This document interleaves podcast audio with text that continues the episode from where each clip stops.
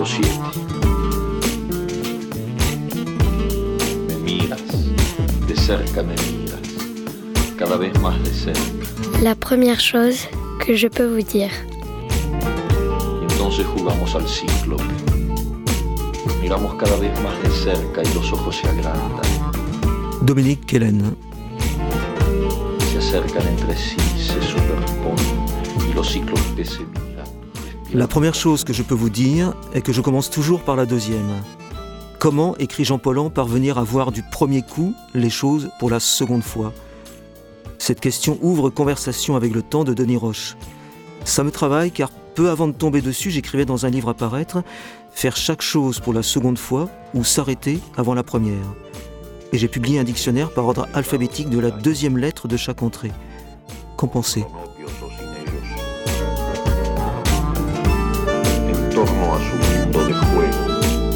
Esa grave ocupación que es jugar cuando se buscan otras puertas.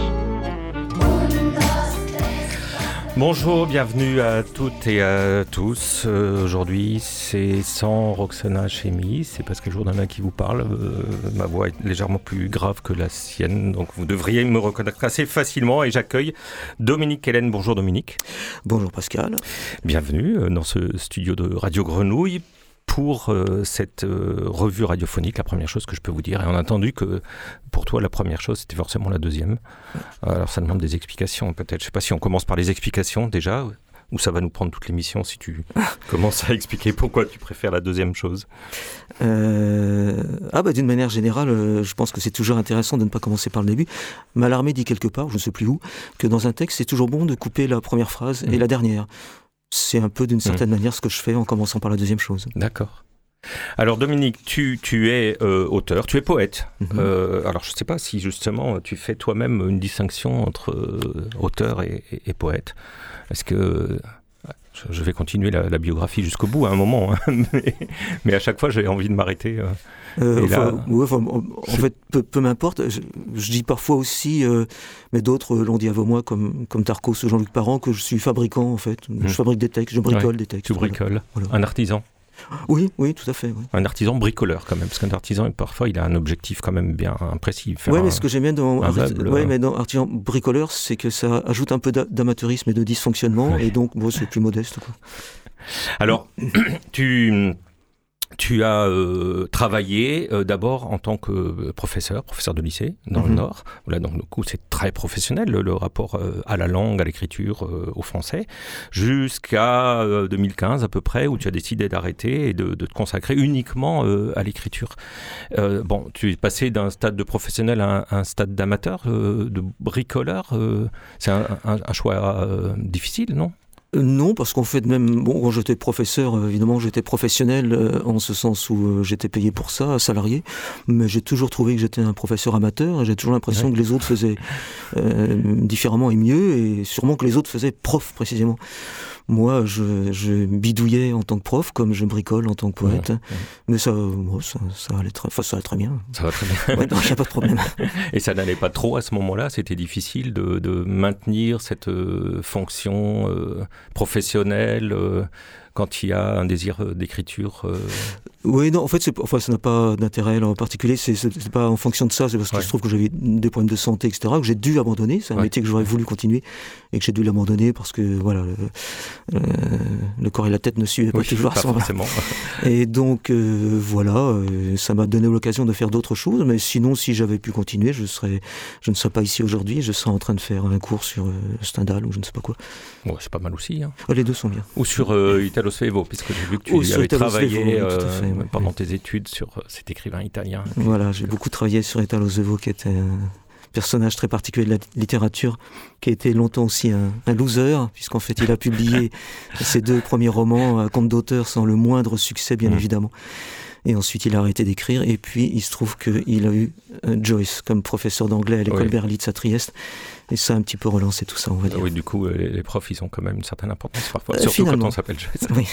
Ah, tu as dit euh, aussi un loser, ça c'est quand même, ça veut dire que tu Non. te considères comme un loser Ah oui, tout à fait, mais pas magnifique. Ah oui, non, tout à fait. Non, je pense que euh, oui, rien n'est plus beau qu'un plan loose. hein. Oui, tout à fait. Mais euh, non, c'est pour ça que je disais que que je dis parfois qu'un texte qui dysfonctionne, que le dysfonctionnement, mm. c'est un mode de fonctionnement. Et ça ne me dérange pas du tout. C'est pour ça que je bricole aussi. Voilà. C'est comme ça qu'on trouve en bricolant. Oui, oui, tout à fait. Oui. Euh, souvent, on trouve, sans parler de serendipité, mais on trouve aussi ce qu'on ne cherchait pas, ou, en ayant trouvé, on s'aperçoit qu'on cherchait ce qu'on ne pensait pas chercher, etc. Enfin, il se passe des choses. Quoi. Il se passe des choses. Alors, bon, malgré tout, euh, Loser, euh, peut-être, mais tu as quand même publié un certain nombre d'ouvrages chez Flammarion, au théâtre typographique, chez Ficile, Alan Kibutine. Je ne vais pas citer tous les, tous les titres, mais c'est essentiellement de la poésie. Et c'est vraiment ton domaine euh, d'écriture. Oui, alors euh, moi c'est vrai que je, enfin, je fais de la poésie. Enfin, je fais en fait deux choses. Ce sont les hasards de, la vie. D'une part de la poésie, d'autre part j'écris pour des pour des compositeurs. Euh, des choses assez différentes. Ce que j'écris pour les compositeurs ne, ne, comment dire n'arrive jamais dans, dans, les livres. En fait, ce sont deux modes d'écriture différents. Et quant à la poésie, en fait, comme je disais, je bricole, j'écris des textes. Alors ça ne ressemble pas forcément toujours à ce qu'on appelle de la poésie. Et comme je disais tout à l'heure dans le petit texte que j'ai lu, euh, j'ai écrit par exemple un dictionnaire, euh, vraiment avec, avec des, entrées, des définitions, etc. Donc ça ne ressemble pas du tout à de la poésie. C'est, on va dire, du travail sur la langue. Mmh, mmh. C'est une, approche euh, poétique quand même de décider d'un seul coup de, de commencer un, dictionnaire à partir de la deuxième lettre d'entrée. C'est déjà une manière de regarder, de triturer, de bricoler les mots qui est poétique.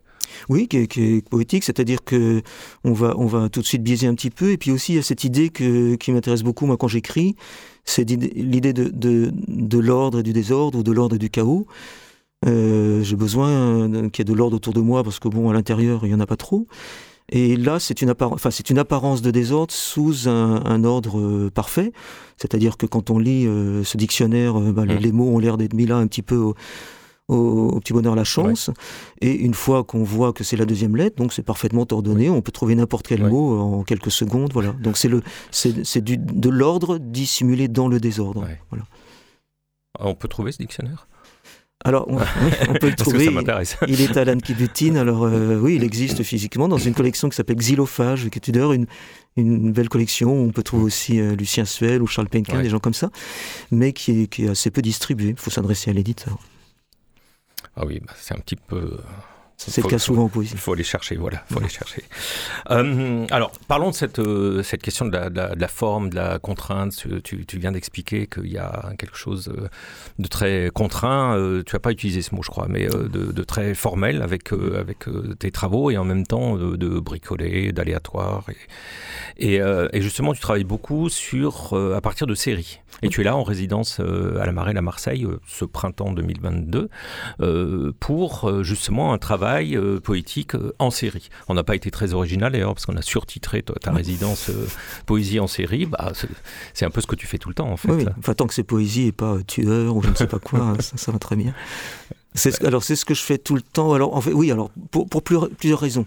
une, une, première, enfin il n'y a pas d'ordre, c'est que en gros quand j'écris, sauf rares exceptions, je n'écris pas de ce qu'on appelle des recueils de poèmes, c'est-à-dire voilà, j'écris comme Fonseca écrit un, un, certain nombre de poèmes et puis au bout d'un moment il se dit bah tiens il y en a il y en a 122 avec ça on peut faire un livre. Je ne jette pas la pierre, hein, ça peut être tout aussi intéressant. Euh, moi je travaille plutôt sur des, des structures. Et donc j'ai besoin, avant de savoir de quoi parle un texte ou des textes, et d'ailleurs en général je ne sais pas, j'ai besoin de savoir quelle forme il va avoir. Et de la même manière, quelle forme va avoir le, livre. Dès l'instant que je m'en fais une représentation quasiment visuelle, je peux dire. Physique. Oui, physique. Euh, à partir de là, je peux travailler. Donc il y a déjà cette, première idée-là. Il y a une deuxième idée, c'est que euh, en poésie, comme dans bien d'autres euh, domaines artistiques, la question du titre est une question compliquée. Alors le titre des livres. Alors moi, je, très souvent, je donne des titres qui sont un peu qui peuvent être techniques ou parfois qui peuvent être ridicules. Je peux dire d'ailleurs que tout de suite que le, le prochain là qui paraît euh, qui paraît bah, ce, mois-ci sera carrément injurieux euh, et ridicule pour moi. Euh, tu peux le dire à la radio. Ah, hélas, non, c'est un, pur teasing. non. mais je pourrais le dire, mais je, ne veux pas le dire avant que le livre existe physiquement. voilà. mais par exemple, je, peux dire que Étienne Lécroard, par exemple, qui est un, un oubapien, donc pas, mais qui est aussi un oulipien, vient de faire paraître là, un, petit, un, petit opuscule à l'association. La, à et c'est un peu du même ordre, euh, donc ça me fait un peu rigoler, donc on en a parlé un peu. Son dernier livre, qui est paru, je sais pas, le mois dernier, quelque chose comme ça, euh, s'intitule donc Étienne Lécroire, l'auteur, et il a mis une virgule après, très importante, Fumier, point d'exclamation. Donc Fumier c'est le titre, mais c'est aussi Étienne Lécroire, Fumier. Voilà, bon, il y aura quelque chose dans ce goût-là. Euh, alors la question du titre, c'est que je trouve ça souvent c'est embêtant les titres, on est obligé de mettre un titre, mais il y a bien des domaines où on ne met pas de titre aux œuvres, par exemple en peinture, mmh. un tableau sans mmh. titre, en musique, euh, soit euh, pas de titre, ou alors euh, comme faisait Chopin par exemple, voilà, balade numéro 2, nocturne numéro 4, voilà, c'est un genre, mmh. et puis on numérote, voilà, tout simplement. Ou alors parfois les titres, comme pour les tableaux, ont été donnés après la mort de l'auteur, etc., et puis n'ont rien à voir. Voilà. Donc l'intérêt des séries, c'est que ça permet d'être sûr de ne pas donner de titre au, poème, parfois un numéro, mais ce n'est même pas nécessaire. C'est l'idée que vraiment c'est un, un assemblage et que chaque texte est à la fois indépendant et à la fois est une pièce du, du puzzle, si on peut dire quelque chose comme ça sachant que j'écris chaque texte, à peu près, là aussi, ça dépend des contraintes que je me donne, un peu comme un jeu de pouce-pouce. Je sais pas si on se souvient ce que c'est maintenant un pouce-pouce, c'est, c'est, ces jeux euh, qui étaient dans des petits cadres comme ça en plastique avec des petits, des petits carrés qu'on pouvait bouger. Alors il y ah avait une case qui manquait, et puis quand on arrivait à les mettre dans le bon ordre, alors ça faisait un petit paysage ou, ça, ou, une, ou une, phrase qu'on retrouvait, etc. C'est l'âne rouge aussi, non? Je, crois Ah, peut-être que, c'est un autre nom. Je, crois que ça porte ce nom-là aussi. C'est possible. Pas très sûr de moi, mais, mais quand, j'étais môme, moi j'en ai eu plusieurs comme ça, ça s'appelait pouce-pouce, voilà. Tu fais de la poésie pouce-pouce. Euh, tout à fait. C'est-à-dire qu'en fait, quand j'écris un texte, euh, je l'écris. C'est rare que j'écrive linéairement. C'est pour ça que j'ai plus l'impression de fabriquer des objets que d'écrire. Parce que souvent, j'ai des éléments et je les assemble d'une certaine mmh. manière. Alors, il y en a que j'enlève parce que ça ne rentre plus, etc. Jusqu'au moment où il me semble qu'il y a un équilibre et que ça se tient. Et là, à ce moment-là, ça s'arrête à peu près là. Voilà. Donc, un peu comme on, joue au pouce-pouce. Voilà, tout à fait. Dans, dans, la revue, tu proposes euh, un, petit nombre de, de, textes, mhm. euh, de, de, formats euh, strictement similaires. Peut-être que tu aurais aimé que tout s'assemble à la lettre près, d'ailleurs, dans un petit carré. ça s'appelle Écrit petit. c'est un extrait du travail, du travail en cours, et c'est effectivement une, une série de, textes poétiques, de poèmes, qui sont des poèmes en prose, on va dire, hein, si on veut vraiment mhm. donner une, une définition, qui sont assemblés sur la page euh, exactement comme tu le décris. C'est-à-dire qu'on a l'impression qu'on pourrait les déplacer, mhm. euh, qu'on pourrait monter euh, l'un pour combler le vide qu'il y a en bas de la page, déplacer, faire glisser un autre poème. On a d'abord une impression visuelle en fait. Oui, c'est aussi l'intérêt. Comme tu le disais, euh, si par exemple, bon là, ça se trouve comme ça que ça forme à peu près des, à peu près des carrés. Si ça faisait des carrés euh, parfaits, euh, ça serait encore mieux. Ça, mais, serait encore mieux. Mais bon, voilà, c'est pas non plus. L'idée est quand même que ça reste des poèmes et pas uniquement des, des, des, images sur la page. Mais effectivement, donc ce sont des, poèmes en prose. Mais parfois, il m'arrive aussi d'écrire des poèmes en vers. Alors pas forcément des, des, vers métrés, rimés, etc. Mais différentes sortes de vers qui existent euh, à présent, comme des vers, euh, euh, des vers justifiés, hein, comme on écrive Lucien Suel ou Ivar Spavard, etc. Donc des vers justifiés sont des vers où, qui comportent tous le même nombre de signes, enfin de caractères, de signes ou d'espaces. Donc ils vont faire, euh, c'est-à-dire que si on les écrit avec une police de caractère où chaque lettre la, occupe la même place, euh, eh bien chaque vers euh, va être également justifié à gauche et à droite. Donc je peux par exemple écrire de cette manière-là ou d'autres manières, mais ensuite je, sur la page, je présente ça en prose parce qu'en fait dans ce cas-là, ce sont des contraintes d'écriture pour moi, mais pas des contraintes de lecture, et ça n'a pas d'intérêt particulier de savoir la cuisine, de savoir comment ça a été fait. Là, ces textes-là sont pas des vers au départ, ce sont simplement des textes qui font tous 555 signes. Ça s'est trouvé comme ça, pour différentes raisons. Euh, et donc, c'est ce qui explique que quand on les voit, ils ont l'air effectivement tous, euh, tous similaires. Quoi. Voilà.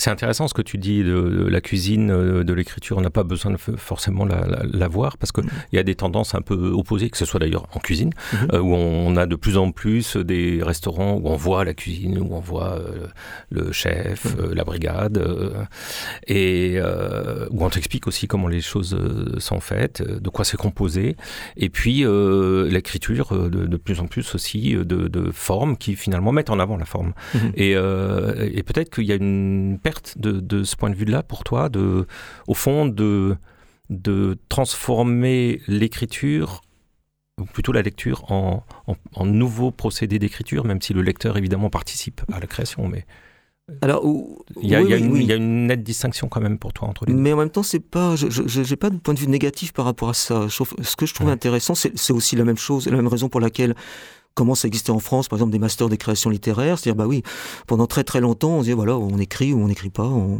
est doué pour ça ou pas doué pour ça, etc. Alors qu'on apprenait euh, la musique, ah musique, le dessin et tout le reste. Donc il n'y a vraiment aucune raison. Moi, je trouve ça très très bien qu'on ait un rapport euh, pratique, technique, on peut mmh. dire, à l'écriture, quelle que soit l'écriture justement qu'on pratique. De la même manière que si on veut faire de la musique et qu'on joue de la flûte, bah, il faut savoir qu'à la flûte, telle note on pourra la jouer, mais pas telle autre, etc. Voilà. Et c'est pour ça, ce qui, m'intéresse aussi en travaillant avec des compositeurs, c'est que les, compositeurs, ils sont toujours face à des contraintes très concrètes, très précises, soit inhérentes à la musique elle-même. Par exemple, ce que je disais, voilà, tel instrumentiste pourra ou ne pourra pas jouer telle note, parfois extérieure, par des contraintes financières, par exemple. Je parlais de euh, l'autre fois d'un opéra avec le, enfin, que j'avais fait avec Aurélien Dumont, qui devait comporter 12 euh, instrumentistes, et finalement il n'y a pas eu 12 mais 6, pour des raisons très très simples, c'est que 6 c'était deux fois moins cher que 12. Voilà.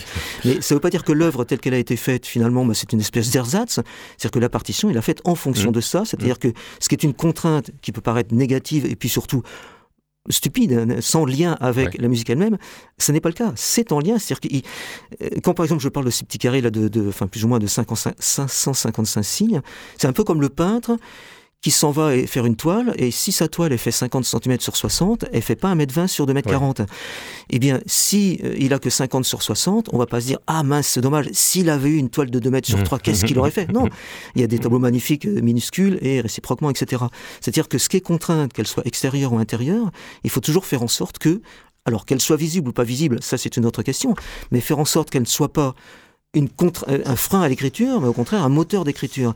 Et l'absence de contrainte, eh on le sait bien, et, ça, les, les Olympiens le, le, disent toujours, c'est que quand on n'a aucune contrainte, c'est très difficile d'écrire. Si vous faites un atelier d'écriture et que la consigne consiste à dire, ben voilà, vous écrivez ce que vous voulez, sujet libre, texte libre, forme libre, eh les gens sont coincés. Et on est bloqué. Mais, on est bloqué. Mais il suffit de dire, exactement la même chose, mais en disant, je dis un exemple, ça peut être n'importe quoi d'autre, mais en disant, vous ne pouvez utiliser que des mots d'une syllabe, ben les voilà partis. Parce qu'ils vont essayer de, de, voir comment on, peut y arriver. Voilà. Donc c'est cette idée de la contrainte. Alors qu'on la voit ou qu'on la voit pas, les deux écoles existent. Moi, en ce qui me concerne, je préfère la dissimuler, mais sans que je considère que ce soit mieux de le faire. Quoi. Voilà. Et puis en même temps, mais ça, je, vais laisser les, les, auditeurs, les auditrices et les lecteurs de la, de la revue découvrir. En même temps, il y a sous cette euh, forme euh, très stricte, il y a et tu le dis toi-même, il, y a un beau désordre, euh, et, euh, et, ça part un peu dans, tous les sens, ça bricole euh, beaucoup, ça surgit beaucoup, c'est très dansant aussi, tu parles beaucoup de musique, on, va peut-être y revenir un, tout petit peu justement à la musique, après avoir entendu l'extrait musical que tu nous proposes, et je propose de nous en parler juste après.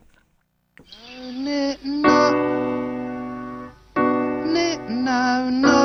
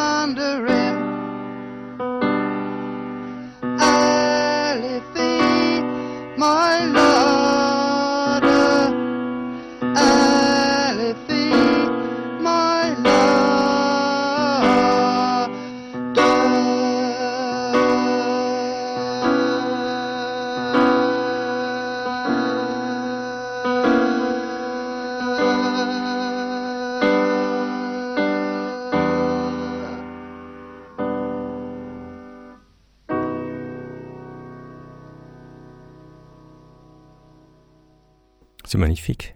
Ah, c'est magnifique. Alors après, euh, c'est un enregistrement euh, euh, pris dans je ne sais pas quel lieu exactement. Alors une fois qu'il a fini sa chanson, il dit encore, il dit It's quiet here, c'est la church.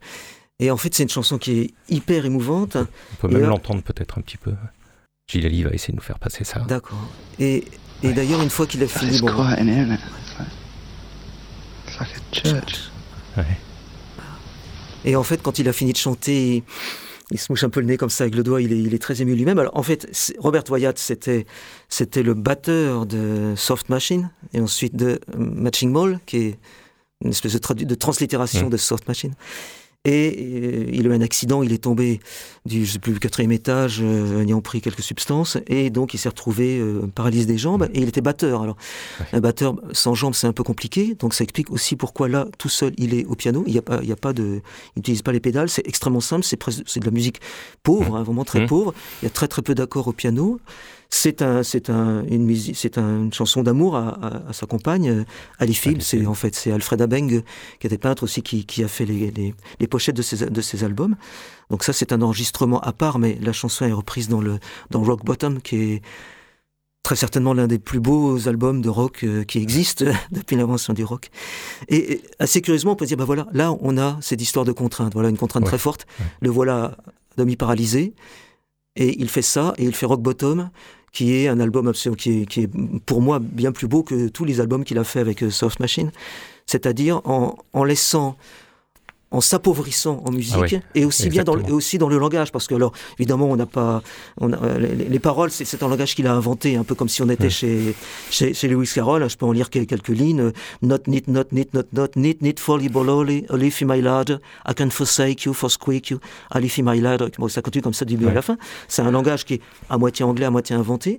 Et passe à travers ça c'est une, une une, une, une, émotion qui est, mmh. qui est considérable. Mmh. C'est-à-dire qu'en fait, il enlève tout ce qui peut de la musique, il enlève tout ce qui peut du langage, et avec ce qui reste, il fait l'essentiel. Voilà. Et moi, c'est une chanson que j'ai dû écouter des milliers de fois, cette ah chanson. Oui, bah, ça se voit parce que je, je t'observais tout en, écoutant euh, le, morceau et, euh, et, euh, et, tu, tu chantonnais, tu étais entièrement dedans, tu connaissais ces paroles-là, justement, mystérieuses par cœur, ce qui était quand même étonnant. Et on voit que ça t'inspire beaucoup, ça te nourrit beaucoup. Et, là, tu viens d'utiliser le, le, le, terme de pauvre, de la musique pauvre. Et, et moi, ça me fait penser évidemment à l'arte povera et à ce que tu fais. C'est-à-dire qu'avec effectivement très peu de matériaux et, plutôt bricolé, plutôt mhm. récupéré, on fait quand même euh, émotion, on fait quand même œuvre. C'est ça qui compte. Oui, on peut être dans la, on peut être dans la surenchère, dans l'emphase, etc. Et puis au contraire, on peut être dans le, dans, dans le moins. Euh, moins c'est plus toujours en fait. Hein. plus, plus on enlève, plus qui reste à, de force. C'est, c'est, l'histoire du, comme, ce qu'expliquait euh, Baudelaire à, propos du sonnet. C'est un peu comme un tuyau d'eau, un tuyau d'arrosage. Si on pince fort le, mmh. bout du tuyau, euh, l'eau a plus de mal à passer, mais elle passe avec plus de force. Voilà, donc c'est ça. Bon, autre chose étant égale par ailleurs. Voilà, ça c'est un titre, Poésie pincée. Oui, c'est pas, c'est, c'est pas mal, je, je te l'offre volontiers. C'est un peu Si ambigu, Ça sert à quelque chose, oui, c'est un peu ambigu. Bon, écoute, il nous reste euh, as- assez peu de temps. Alors, je ne sais pas s'il faut énumérer les quelques questions euh, auxquelles tu réponds ou pas dans, dans, dans la, la revue, mais euh, peut-être juste en, en- en- allez, un ou, une ou deux phrases à, à chaque fois. Est-ce que tu- si on te demande si tu as un auteur fétiche, euh, tu parles de Lautréamont. Tu dis que c'est pas exactement un auteur fétiche quand même. c'est celui qui m'a fait entrer dans la poésie. Voilà, c'est celui dans la lecture. C'est pas rien quand même. Non, c'est pas rien. Celui dans la lecture, j'étais jeune, j'avais plus 12-13 ans, quelque chose comme ça, m'a fait comprendre que c'était là que ça se passait. Quoi. Ouais. Bah, c'est peut-être ça le fétiche aussi finalement. C'est euh, le, le, le- C'est- euh, le- la divinité ou le, qui te fait passer d'un monde à, l'autre. oui, le passage. Go between. Le- la journée type de l'écrivain au travail euh, et en résidence. Oui, euh, je crois que j'ai. Enfin bon. Euh, oui, non, en tout cas, je n'ai pas, de- je n'ai pas d'habitude particulière. Je ne travaille pas spécialement ni plus tel jour, telle heure, etc. À un moment donné, il faut bien que je me mette à écrire mon poème, et puis ça prend le temps que ça prend. Alors parfois, ça vient en une demi-heure, parfois c'est en cinq heures. Parfois, je suis obligé de le finir le lendemain. Voilà. Ouais. Surtout que tu prétends écrire un poème quotidien, mais pas tous les jours. Voilà. C'est ça ta formule. Euh, je, je- je vise, je crois qu'il faut viser toujours plus bas, parce que ça c'est ma devise. C'est ça. Euh, je, je vise éventuellement le, un, poème, un poème quotidien par semaine. Ah, ça c'est ambitieux. Mais je n'y suis pas, loin de là. C'est difficile de faire moins, toujours moins. Euh, c'est- Quand on est un loser, on y arrive. un peu. Un toc de langage. Un Ah oui, tic, un alors, toc. Alors, un toc de langage, je ne sais pas, je dis souvent euh, voilà, en fait, parce que j'ai très souvent envie Ouais. de, de- qu'on en termine, voilà, donc je dis voilà. Mais euh, j'ai pas énormément de toc de langage, mais j'ai beaucoup de toc tout court, hein, euh, comme euh, en ont beaucoup d'obsessionnels compulsifs, donc ça Ouais. remplace. Bon, voilà. Ça gâche un peu la vie, mais on s'y fait. Non, mais voilà, je pense que ça, ça Voilà. s'entend, beaucoup de toute façon. Et puis dernière question à laquelle tu n'as pas répondu, mais en fait oui quand même. C'est euh, on demande aux, aux auteurs de choisir finalement leur couverture. Et toi, tu as tu as pris une, une photo euh, qui est de qui est de toi où il y a écrit en gros départ. Euh, juste en dessous de cette phrase euh, où tu dis qu'il faut commencer par la deuxième chose et pas par la première, donc du coup euh, de- ça, ça nous trouble. Et puis il y a un petit panneau euh, en dessous qui est euh, complètement euh, cassé où on lit plus que la fin des, des mots. Euh, un petit mot sur cette image. C'est pas facile d'écrire une image euh, à la radio. Non, mais- cela dit, en fait, c'est une, image que j'ai prise à, euh, il y a quelques années en Normandie. Et en fait, c'est un, ce qu'on appelle les, les- les parcours de santé dans, dans un parc. Il y a des agrès, des choses comme ça, etc. Et puis là, ça, c'est le début de la, de la, de, de l'exercice. Et puis, on demande aux gens de faire quelques exercices. Alors, je sais pas, plier Ouais. les bras, soyez accroupe quelque, quelque temps, etc. Mais en fait, le panneau un panneau en bois, donc il est Ouais. abîmé, il a été cassé en deux. On n'a on, que la fin, on n'a que la Mhm. fin des, dire la fin des vers, c'est pas des vers, la- le bout des phrases, etc. Et alors ça fait un poème, et, et je précise alors que dans les ateliers d'écriture, il m'arrive de le, il m'arrive de, de l'utiliser. euh, euh, oui. euh, voilà, en disant, bah voilà, imaginez le début, non pas comme si c'était un, un parcours de santé, Ouais. mais comme si c'était autre chose, un poème d'amour, ou est-ce que c'est, etc. Et ça marche très bien, voilà. Donc c'est bien qu'il manque le début. Tu, tu- tu peux lire, tu peux lire ce, cette espèce de poème. euh, Mais l'inconvénient, c'est que j'ai plus le. En fait, il est plus, il est plus long que ça. La photo ne prend Ah, pas l'ensemble. Et ah honnêtement, oui. j'ai. Mais euh, On a coupé le bas. Ouais, le ah bah, bas- là, c'est le- double contrainte. Là, faut imaginer le début et le bas. Euh, mais comme ça fait longtemps que je l'ai pas utilisé en atelier, là, j'ai- plus bas. Non, mais- Mais ce qui est très curieux, c'est de s'apercevoir que c'est une contrainte qui paraît forte parce que bah, on est pris par, par la fin des vers, mais on s'aperçoit qu'on peut écrire des poèmes très très différents à partir de, à à partir de ça. oui. Et même des poèmes euh, franchement érotiques, comme c'est arrivé, c'était les plus réussis.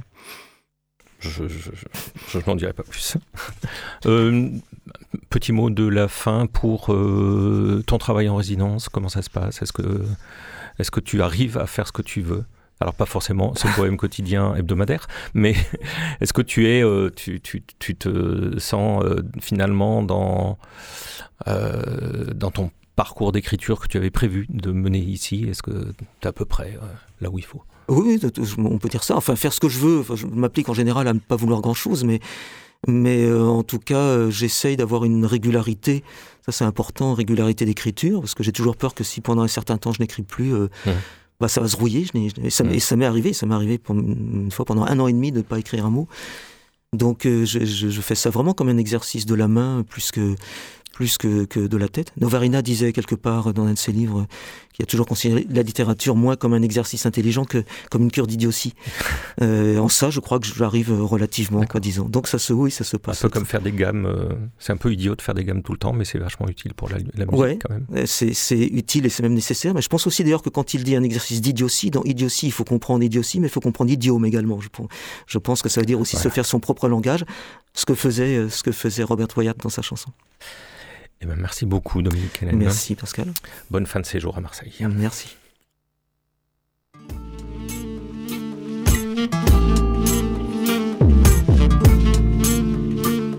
de Rayuela, capítulo 7. Me miras, de cerca me miras, cada vez más de cerca. Textos escritos y publicados hace años, cronopios o sin ellos, en torno a su mundo de juego, a esa grave ocupación que es jugar cuando se buscan otras puertas.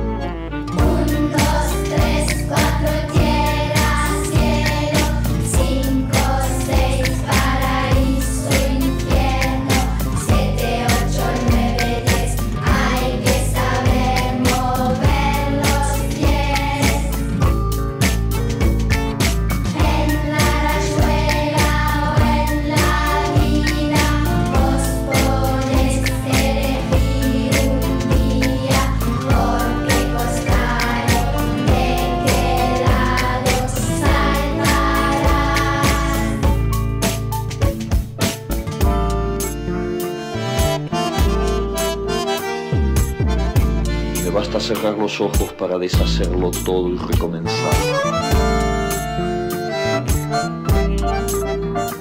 Exactamente con tu boca que sonríe por debajo de la que mi mano te. La première chose que je peux vous dire est une revue radio et papier, dont le titre est inspiré par la première phrase de La vie devant soi, le roman de Romain Gary et Émile Ajar. Production Radio Grenouille et La Marelle. Présentation Pascal Jourdana, voix Roxana et Violette. Suivi de production Fanny Pomared à La Marelle et à la technique Alex Papi Simonini.